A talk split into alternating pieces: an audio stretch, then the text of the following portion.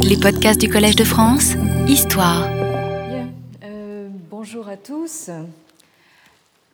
Euh, la semaine dernière, euh, nous faisions la synthèse de ce que les philosophes de l'Europe des Lumières ont retenu de la médiation jésuite et de ce qu'ils ont exploité de la Chine, et plus particulièrement du euh, Confucius des jésuites.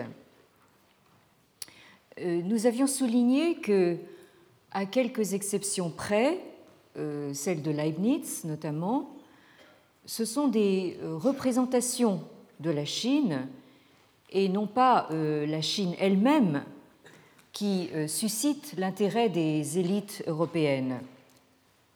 Au fond, la Chine prise comme euh, entité essentialisée, euh, lointaine et abstraite, n'est invoquée qu'à titre de prétexte, euh, qu'à titre d'argument pour ou contre dans des débats déjà en cours.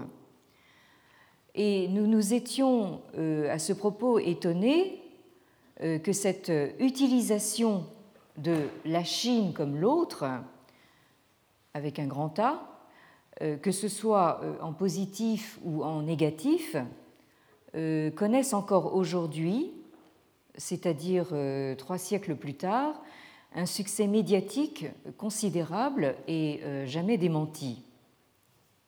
Je cite à ce sujet notre très savant collègue Michel Cartier, C-A-R-T-I-E-R, directeur d'études à l'école des hautes études en sciences sociales, l'EHESS, euh, Michel Cartier dit ceci, il est permis de se demander si toutes ces images, il est en train de parler donc euh, de l'Europe des Lumières, si toutes ces images se réfèrent bien à une Chine réelle ou si nos auteurs ne sont pas avant tout occupés à construire des représentations à l'usage de l'Occident, au point qu'on peut se demander si la Chine n'a pas été depuis toujours utilisée comme un simple prétexte pour fabriquer au choix une utopie ou le symbole de l'altérité. Et euh, Lionel Jensen, donc ce sinologue américain, dont nous avons mentionné plusieurs fois euh, l'ouvrage au demeurant assez controversé, qui s'intitule Manufacturing Confucianism, donc euh, fabriquer le confucianisme. Lionel Jensen donc défend pour sa part la thèse selon laquelle les jésuites aurait inventé de manière concomitante et en vis-à-vis, d'un côté donc la euh, figure du maître du ciel, euh, Tianzhu, qui est une manière euh, sinisée de désigner le Dieu unique des chrétiens, donc le maître du ciel qui s'adresse aux, aux, Chinois, et en face, donc en vis-à-vis, euh, la figure de Confucius, qui, elle, est une version latinisée donc du euh, Philosophus Sinarum, donc du philosophe des Chinois, euh, figure qui, elle, s'adresse aux Européens. Donc, selon Jensen, les jésuites auraient par là même inventé la figure de l'altérité dans euh, cet effet de euh, mise en miroir, hein, de, de miroir croisé. Et euh, Confucius deviendrait de ce fait l'emblème de la Chine comme autre de l'Europe christianisée, donc soit positivement en incarnant donc le philosophe des Chinois pour certains, soit négativement en incarnant donc le euh, sage païen euh, sans Dieu ni foi. Et il est encore une fois curieux de constater que ce genre de, poncif est loin d'être mort. Et je vous renvoie à ce propos à l'article de Frédéric Keck, ça s'écrit K-E-C-K, e dans un numéro récent de la revue Esprit. Euh, c'est un numéro de février 2009. Euh, le numéro s'intitule L'universel dans un monde post-occidental. Et euh, l'article de Frédéric Keck est intitulé Une querelle sinologique et ses implications. Deux points. À propos du contre François Julien de Jean-François Bilter. Alors, je rappelle euh, qu'il s'agit là d'un court essai de, notre collègue euh, sinologue de, Genève, Jean-François Bilter, qui est paru euh, en 2006 aux éditions Alia. Et donc, Frédéric Keck revient donc sur cette querelle, ce qu'il appelle cette querelle sinologique, dans ces termes. Dire que la Chine est autre, mais que nous pouvons en saisir le sens si nous nous débarrassons de nos catégories de transcendance pour entrer dans les sinuosités de la pratique chinoise, cela peut paraître très nouveau dans le contexte post-maoïste de la France des années 1990, mais c'est en fait la reprise d'un très vieux thème apparu avec les premières lettres édifiantes et curieuses des jésuites européens envoyés en Chine et que Voltaire a popularisé en les moquant. Que la Chine, euh, donc euh, continue Frédéric Keck, que la Chine ignore le concept d'un Dieu transcendant, mais que toutes ses pratiques soient imprégnées d'un esprit de régulation, et là il reprend un terme cher à François Julien, c'est ce qui avait provoqué l'admiration à la fois des jésuites et de Voltaire. Les premiers, c'est-à-dire les jésuites, parce qu'ils y voyaient la base d'une conversion aisée de l'empereur au christianisme, entre parenthèses, il ne leur manquait plus que le concept de Dieu pour harmoniser leur conception du monde, et le second, c'est-à-dire Voltaire, parce qu'il y voyait la possibilité d'une société ordonnée sans Dieu ni prêtre, sous la direction d'un empereur éclairé. Fin de citation. Alors, ces dernières semaines, nous avons retracé dans ces grandes lignes la formation justement de cette représentation de la Chine comme l'autre par excellence dans la pensée des Lumières. Et comme nous l'avons vu euh, la semaine dernière, cet autre peut être perçu positivement par des penseurs comme Voltaire ou Leibniz, ou euh, négativement par d'autres comme Fénelon ou Malbranche. Mais il faut garder à l'esprit que euh, ces positions sont le plus souvent dictées par la manière dont ces penseurs se situent par rapport à la question religieuse, notamment par rapport à la stratégie des jésuites en Chine, cette fameuse stratégie euh, d'accommodement. Donc, euh, il, faut, il, faut, tenir compte justement de euh, la manière dont, ces penseurs se situent par rapport justement à cette question religieuse, bien plus que par rapport à la Chine elle-même, qui, une fois de plus, ne sert que de prétexte. De fait, euh, on voit les polémiques s'exacerber autour de 1700, c'est-à-dire au tournant euh, entre le XVIIe et le XVIIIe siècle, dans le contexte de ce qu'il est convenu d'appeler euh, la querelle des rites. Cependant, on peut considérer que la vague de sinomania de la fin du XVIIe et du début du XVIIIe siècle retombe de manière très nette au milieu du XVIIIe siècle, c'est-à-dire autour de 1750, point à partir duquel cette sinomania commence à basculer dans son contraire, c'est-à-dire une vague euh, de sinophobie, pourrait-on dire, qui euh, ira en s'aggravant tout au long du XIXe siècle. Et donc c'est ce processus euh, que je me propose de retracer avec vous aujourd'hui, là aussi de manière très sommaire. Je rappelle que nous ne faisons pour l'instant que poser des balises qui nous serviront de, repères lorsque nous aborderons la lecture des entretiens de Confucius eux-mêmes. Euh, enfin, me direz-vous.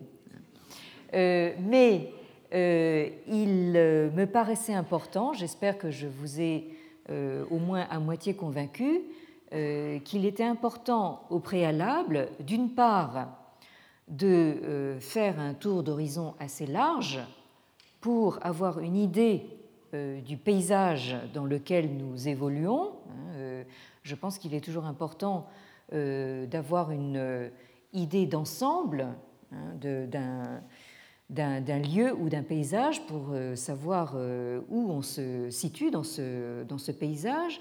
Et d'autre part, ça me paraissait aussi important pour que nous puissions prendre pleinement conscience euh, des fameuses lunettes que nous portons pour euh, lire Confucius et ses entretiens. Euh, il faudrait même aller plus loin, puisque en effet les lunettes, on peut les enlever, quitte à ne plus rien voir du tout, mais on peut les enlever quand même. En revanche, ce qui me paraît beaucoup plus difficile à enlever, c'est la sédimentation d'idées toutes faites euh, de poncifs et de préjugés qui se sont incrustés dans, nos esprits euh, jusqu'à passer maintenant pour des évidences, sans jamais être véritablement euh, mises en question ou en perspective. Et à ce titre, montrer que chacune de nos conceptions et même chacune de nos catégories, même celles qui semblent les plus profondément enracinées, donc montrer que chacune de ces conceptions ou catégories a une histoire, euh, c'est, euh, me semble-t-il, contribuer à la replacer dans un questionnement critique. Donc, euh, d'où ces espèces de, comment dire, de, cercles, d'abord très larges et ensuite de plus en plus resserrés, que je fais en tournant donc autour du, du pot. Mais rassurez-vous, nous allons y arriver au pot.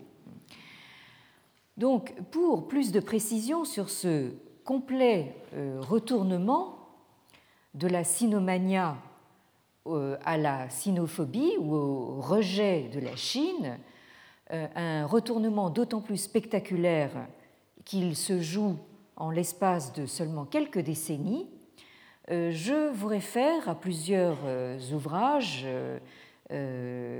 importants.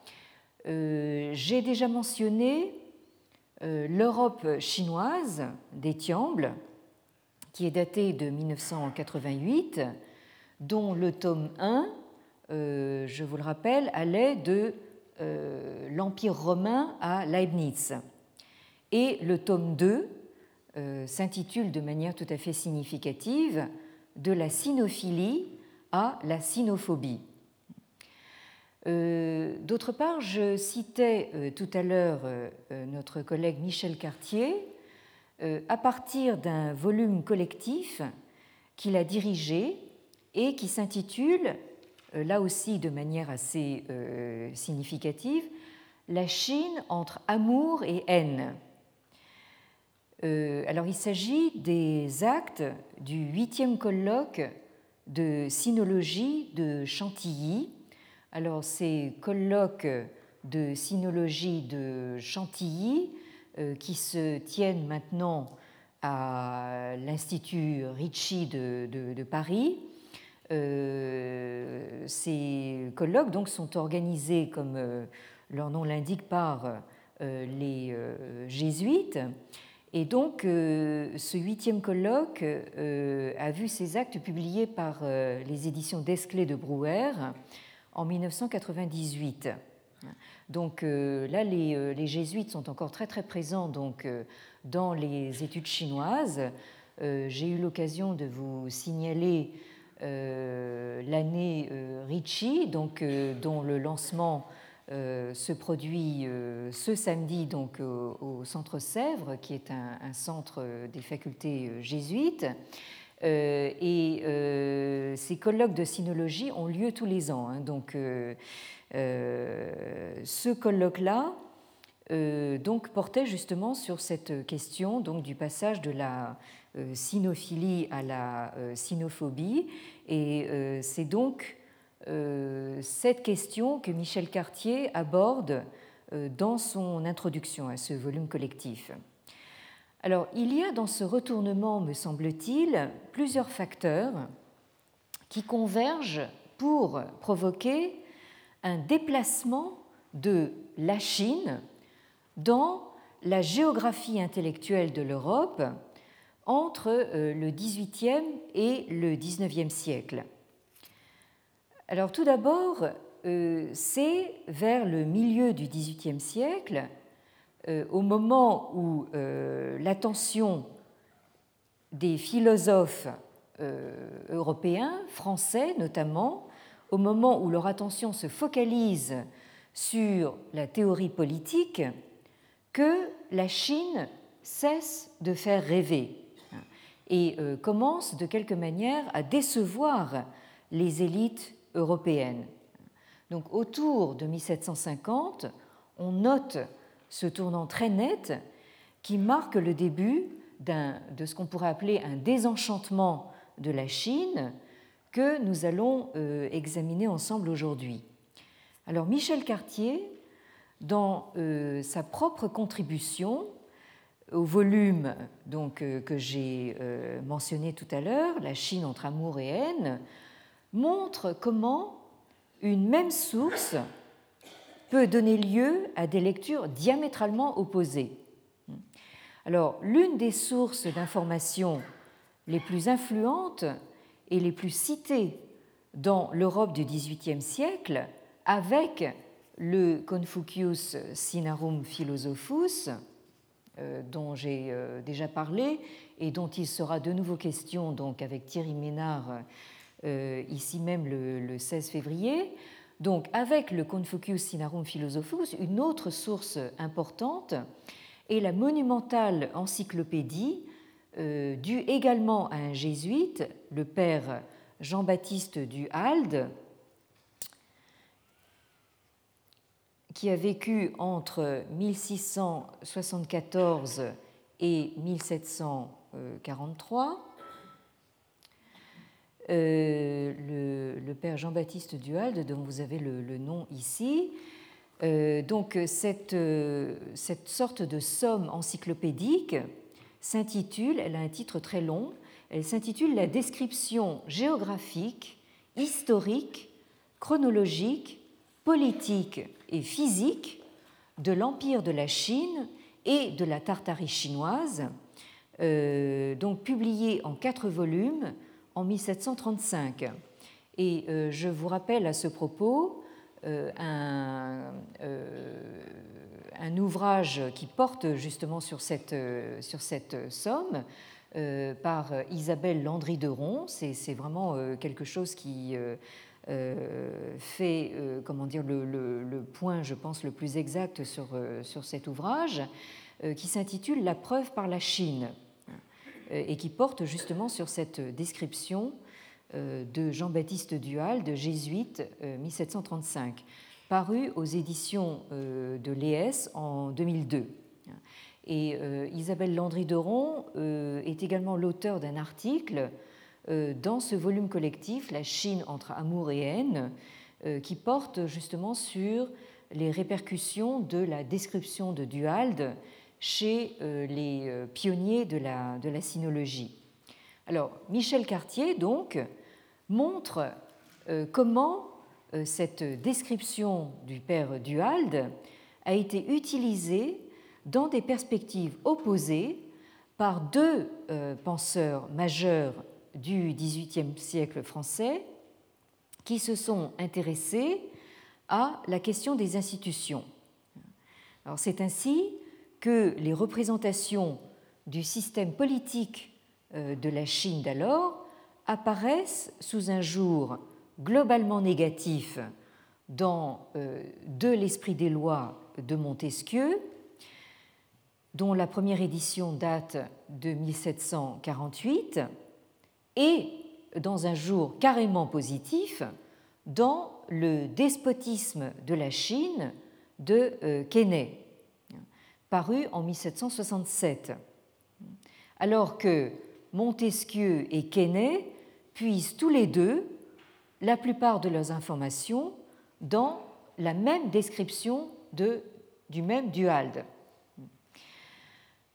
Alors, comme le note Michel Cartier, on a surtout retenu de l'esprit des lois euh, de Montesquieu le fameux chapitre 21 du livre 8 qui euh, conclut de manière péremptoire au caractère despotique de l'Empire chinois.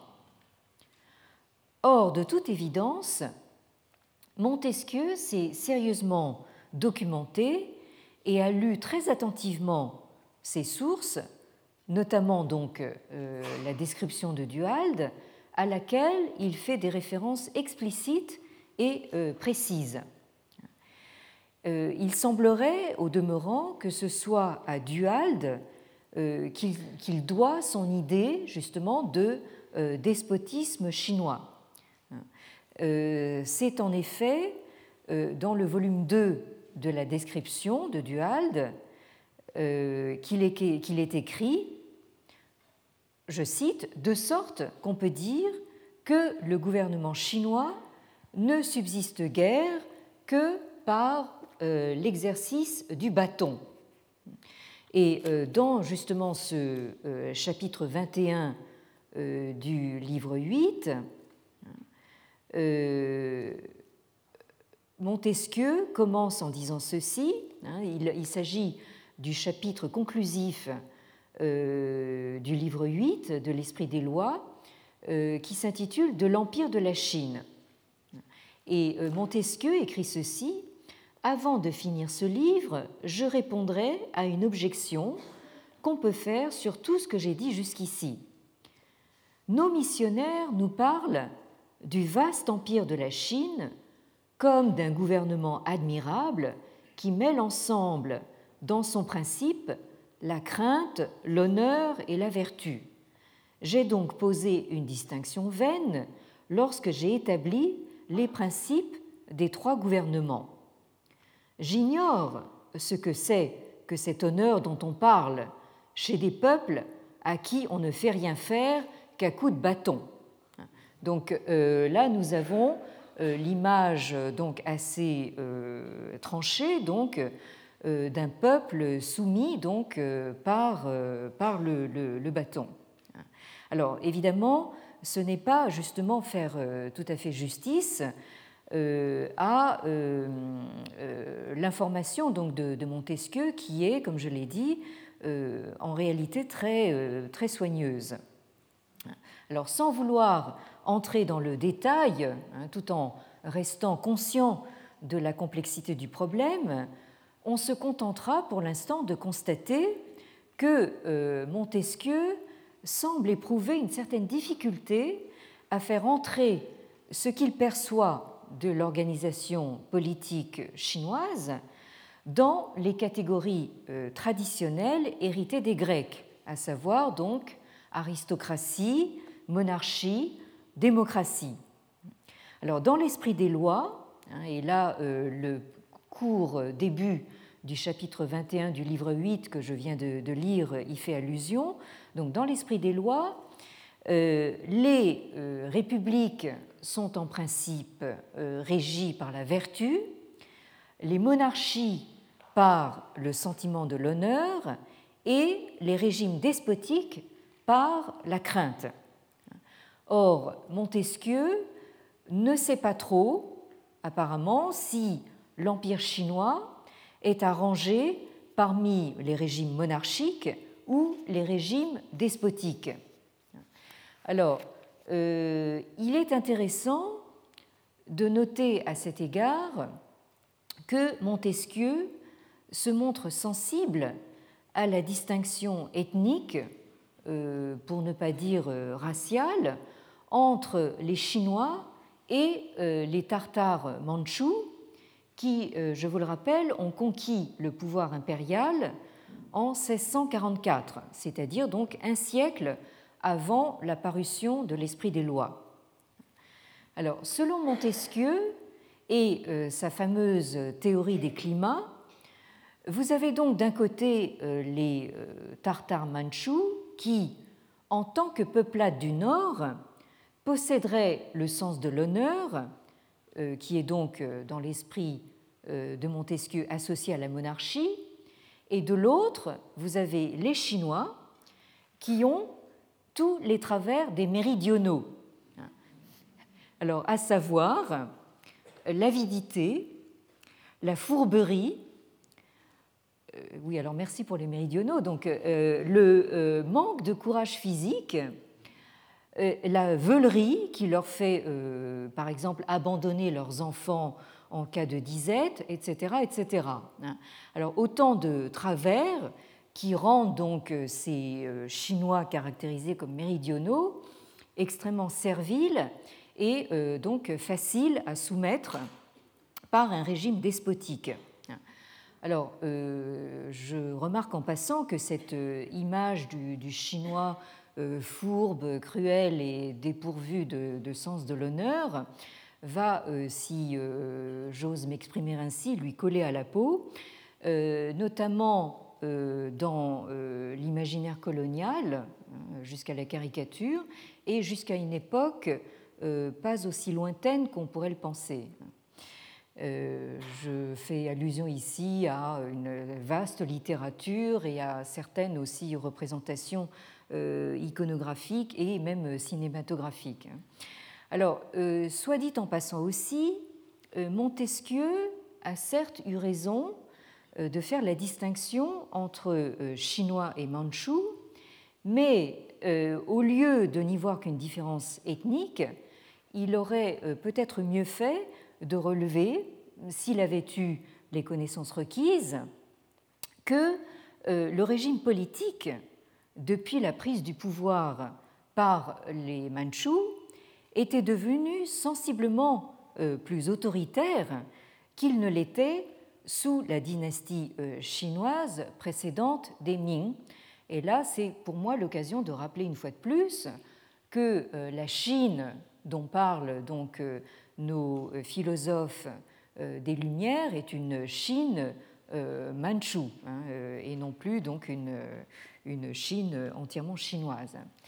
Alors, toujours est-il que, après moult hésitations et tergiversations, Montesquieu finit par opter pour euh, la caractérisation despotique du régime de l'Empire sino-manchou. Et euh, Michel Cartier conclut son article dans ces termes, je cite, La Chine euh, lui apparaîtrait, apparaîtrait à Montesquieu, comme une variante quelque peu atypique d'un modèle politique dont le prototype serait à chercher plutôt du côté de l'Empire ottoman ou de la Perse. Autrement dit, euh, nous avons là euh, la, comment la fondation donc, euh, du fameux concept du despotisme oriental. Alors, cependant, encore une fois, et j'y insiste, il ne s'agit évidemment pas de réduire les considérations de Montesquieu sur la Chine à ce seul jugement. Euh, il me semble, euh, euh, pour ma part, et j'aurai l'occasion d'y revenir, que Montesquieu a mis au moins le doigt sur un problème important suscité par le modèle politique chinois, du moins tel qu'il a pu le comprendre, à savoir l'absence de distinction claire entre ce qu'il appelle loi mœurs et manières, ou, euh, si l'on préfère, entre loi et rite, ou bien encore entre la dimension politique et la dimension morale de l'exercice du pouvoir. Et en cela, Montesquieu apparaît en quelque sorte comme le précurseur des critiques que l'on entend émaner encore actuellement des milieux intellectuels libéraux euh, en Chine, hein, qui, eux, justement, se réclament de, euh, du euh, fameux principe justement de la séparation donc, des pouvoirs et, et de la distinction.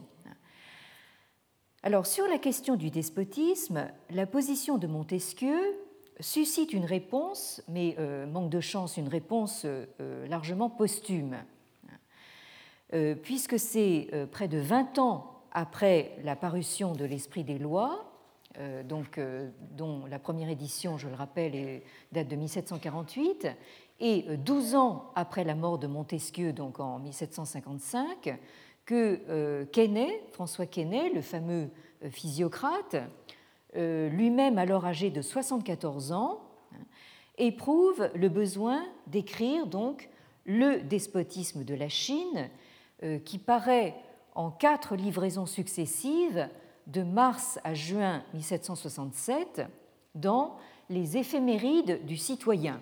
Là, on sent se rapprocher la Révolution. Hein.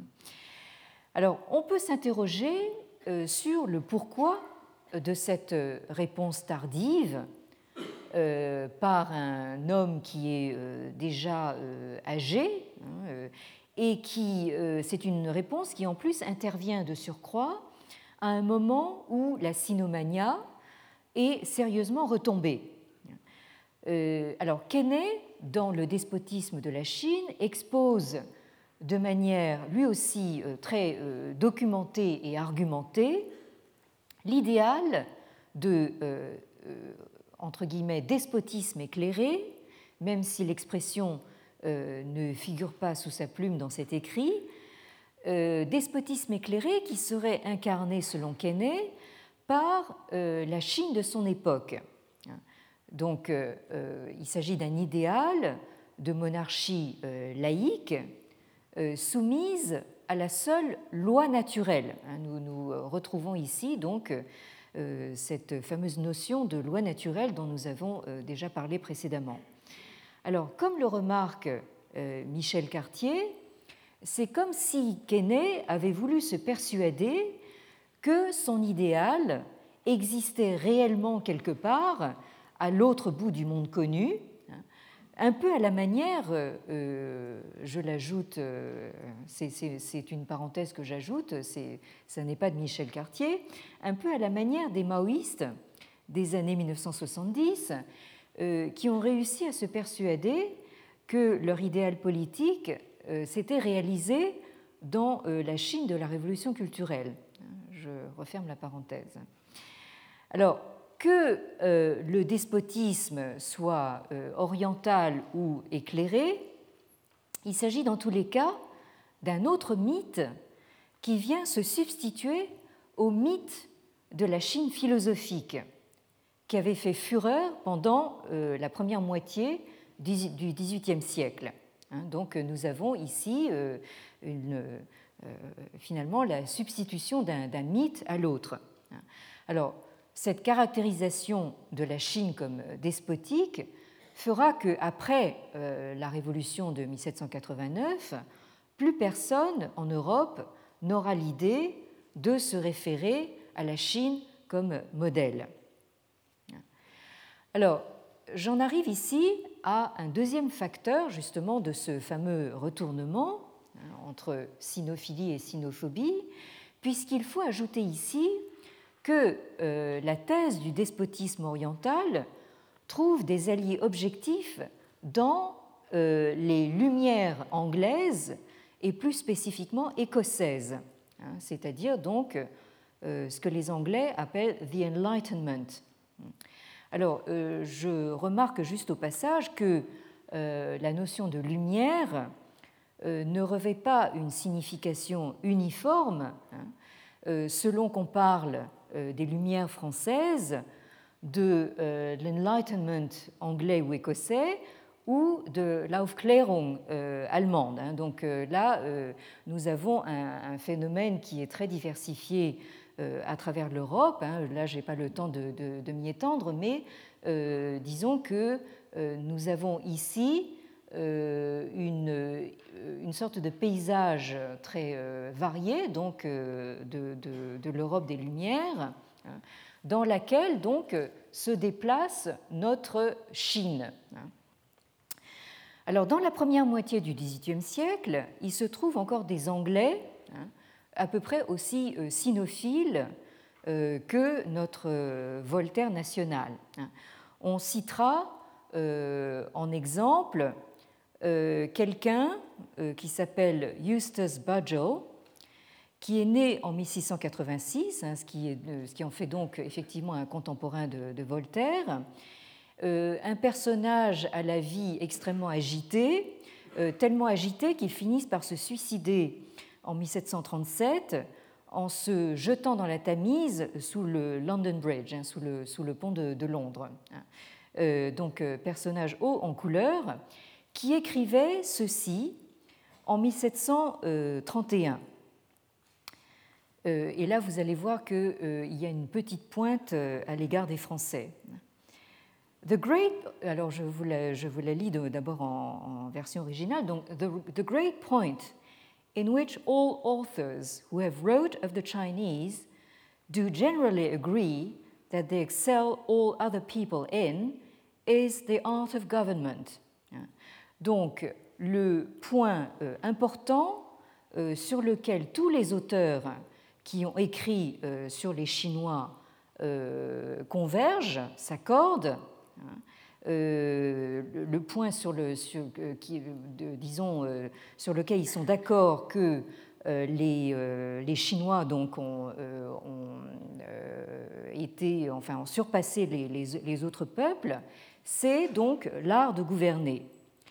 Even the, alors je, je, je continue hein, euh, à citer donc even the French are obliged to own ingenuously that the Chinese do excel all other nations in the art of government and can never sufficiently admire those political maxims collected, methodized and commented upon by the great Confucius. Donc, même les Français, sont obligés donc euh, de, convenir en toute franchise que euh, les Chinois sont effectivement supérieurs à toutes les autres nations pour ce qui est de l'art de gouverner. Hein. et même ces, Français donc, ne peuvent admirer suffisamment les maximes politiques qui ont été euh, collectées, euh, euh, mises en ordre et commentées par le grand Confucius.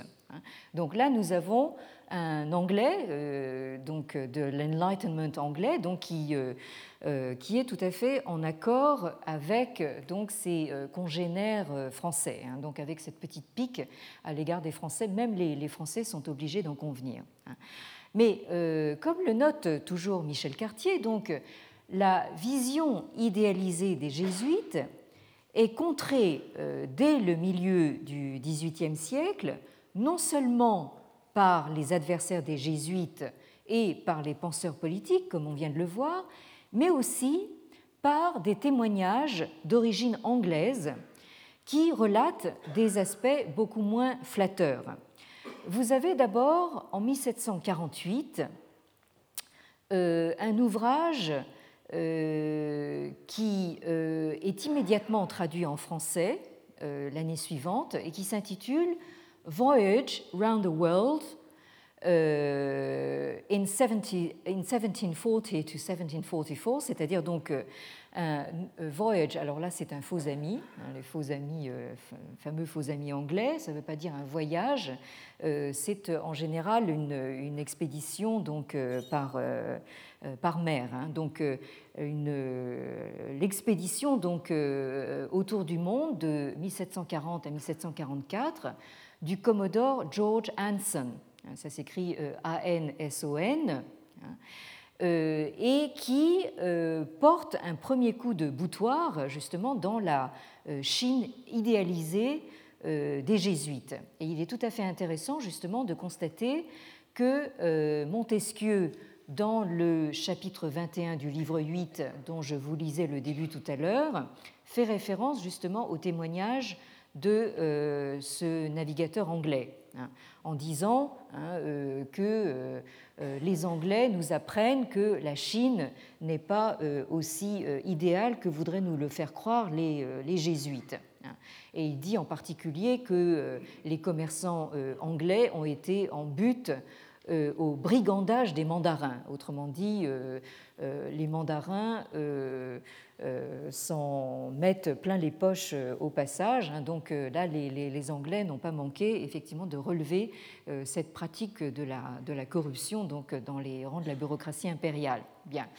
Alors ensuite, vous avez dans les années plus tard, dans les années 1790, alors que la tourmente révolutionnaire française est passée, euh, un autre euh, témoignage, là aussi d'origine anglaise, euh, qui s'intitule An Historical Account of the Embassy to the Emperor of China, c'est-à-dire un, rapport historique sur l'ambassade auprès de l'empereur de Chine, dont le premier tome paraît en français donc en l'an 4 de la Convention, c'est-à-dire en 1795, sous le titre relation de voyage du Lord McCartney, puisque c'est de, lui qu'il s'agit, euh, donc de voyage à la Chine dans les années 1792, 93 et 94. Hein, et c'est euh, un ouvrage qui a été euh, réédité donc aux éditions Aubier en 1978. Hein. Alors, vous avez ici donc ces témoignages anglais qui, eux, euh, sont beaucoup plus euh, lucides et beaucoup plus euh, réalistes, évidemment, que ceux des jésuites, puisque eux ne sont pas, évidemment, commandés par une politique de, conversion. Ceci dit, je me suis trouvé à faire la connaissance récemment d'un chercheur à l'Academia Sinica de, Taïwan du nom de Chen Zhengguo, hein, euh, donc euh, Zhengguo, c'est-à-dire donc euh, rectifier le, pays, hein, prénom confucéen si l'on fut. Donc, donc ce, chercheur de l'Académie Sinica de Taïwan s'est intéressé entre autres à la perception de la Chine par les lumières écossaises. Et il a montré de façon très intéressante comment les penseurs du Scottish Enlightenment, sont passés d'un diagnostic relativement positif sur la Chine à un diagnostic presque entièrement négatif qui rejoint euh, les positions de Montesquieu sur les despotismes oriental, euh, mais euh, qui était sans doute dicté au moins en partie, d'une part par l'hostilité des penseurs de tradition évangéliste à l'égard des révolutionnaires français, hein, et euh, en autre partie par euh, les intérêts des Britanniques qui, euh, justement, à partir du milieu du XVIIIe siècle, commencent à coloniser l'Inde.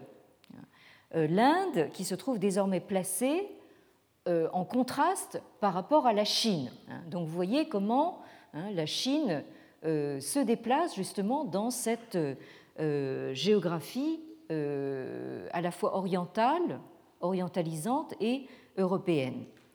Alors il est intéressant aussi, bien sûr, de constater là aussi que euh, nous avons des collègues hein, en Chine et à Taïwan qui font un petit peu le, le, travail inverse de celui que nous faisons, c'est-à-dire qui voient un petit peu quelle est, comment dire, euh, du point de vue chinois, justement, l'image de, la Chine dans les lumières européennes.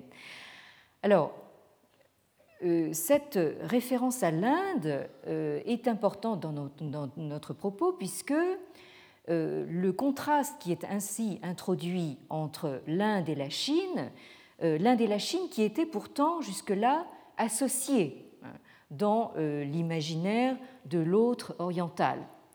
Alors, ce contraste est le propos central d'un livre qui s'intitule L'Orient au miroir de la philosophie, deux points, la Chine et l'Inde, de la philosophie des Lumières au romantisme allemand. Alors, il s'agit d'une anthologie de textes euh, qui ont été choisis et présentés par Marc Crépon. Alors, euh, ça s'écrit C-R-E accent aigu P-O-N. Euh, une anthologie qui est parue aux Presse Pocket en 1993.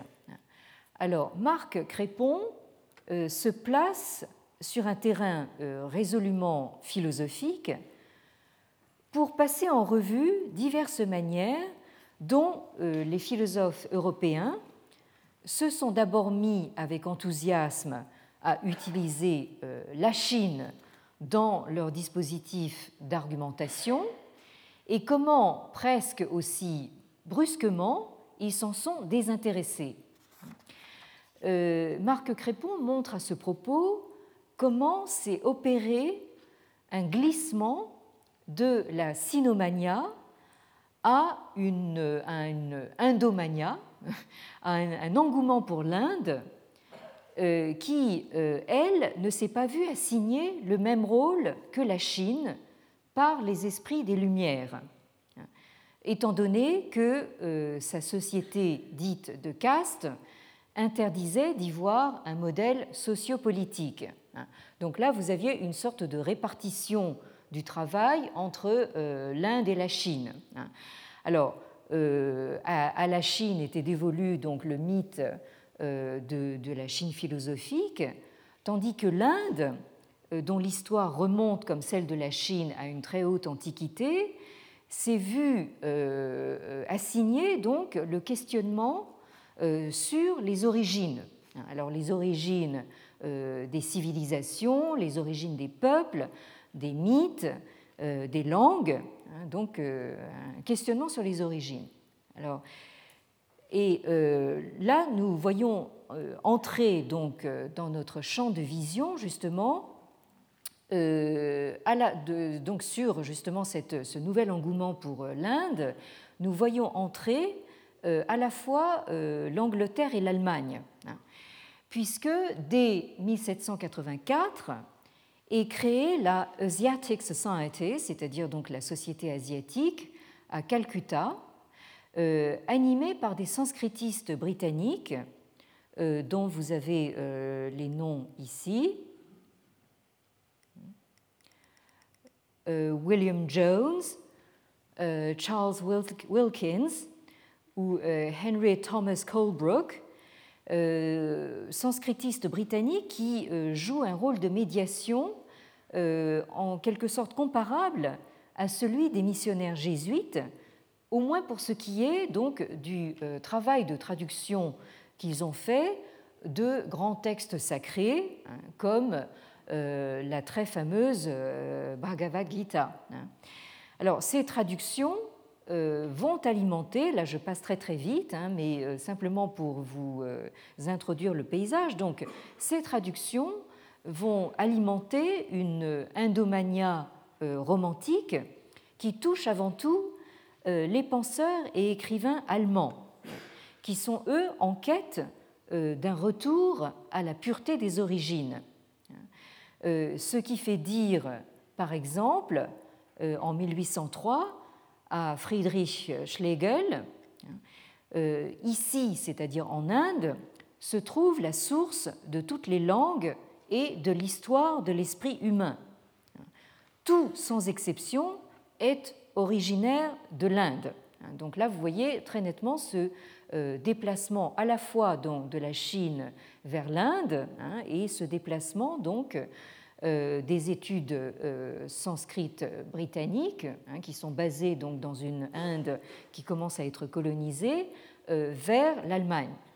Donc la quête romantique allemande des origines finit par établir une sorte de filiation euh, indo-germanique hein, dont euh, certaines dérives aboutiront aux spéculations délirantes sur la race arienne que l'on sait, hein, mais dont on va voir qu'elle passe également par euh, la Grèce. Hein, vous, euh, vous, verrez comment. Hein, euh, C'est peut-être pas évident sur le plan géographique, mais sur le plan philosophique, vous allez voir comment ça se, produit.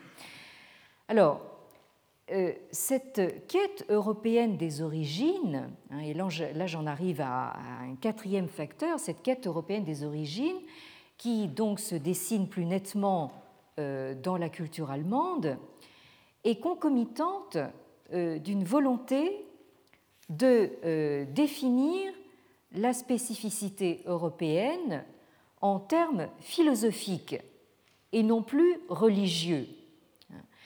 Euh, la prétention à l'universalité religieuse de la chrétienté européenne, hein, qui, qui était donc mise en avant par les missionnaires chrétiens, et qui s'est trouvée mise en question au XVIIe, XVIIIe siècle par justement la découverte de la Chine, cette prétention à l'universalité se trouve réaffirmée sous une nouvelle forme, c'est-à-dire une forme philosophique, par l'Europe des XVIIIe, XIXe siècles.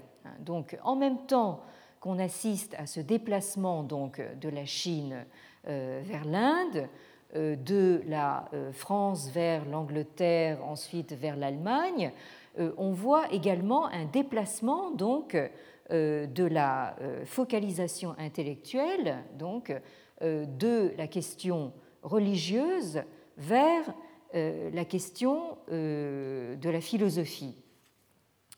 En effet, dès le tout début du XIXe siècle, l'attention des élites intellectuelles européennes se concentre désormais non plus sur la question de la religion qui a été euh, évacuée par euh, l'athéisme révolutionnaire français, hein, mais euh, sur la philosophie, hein, qui n'est plus d'ailleurs celle des philosophes à la Voltaire, hein, tels que les décrivait Étiamble dans le euh, le passage que je vous lisais précédemment, hein, c'est-à-dire euh, Étienne, si vous vous rappelez, euh, décrivait le philosophe voltairien comme une sorte d'honnête homme militant. Hein.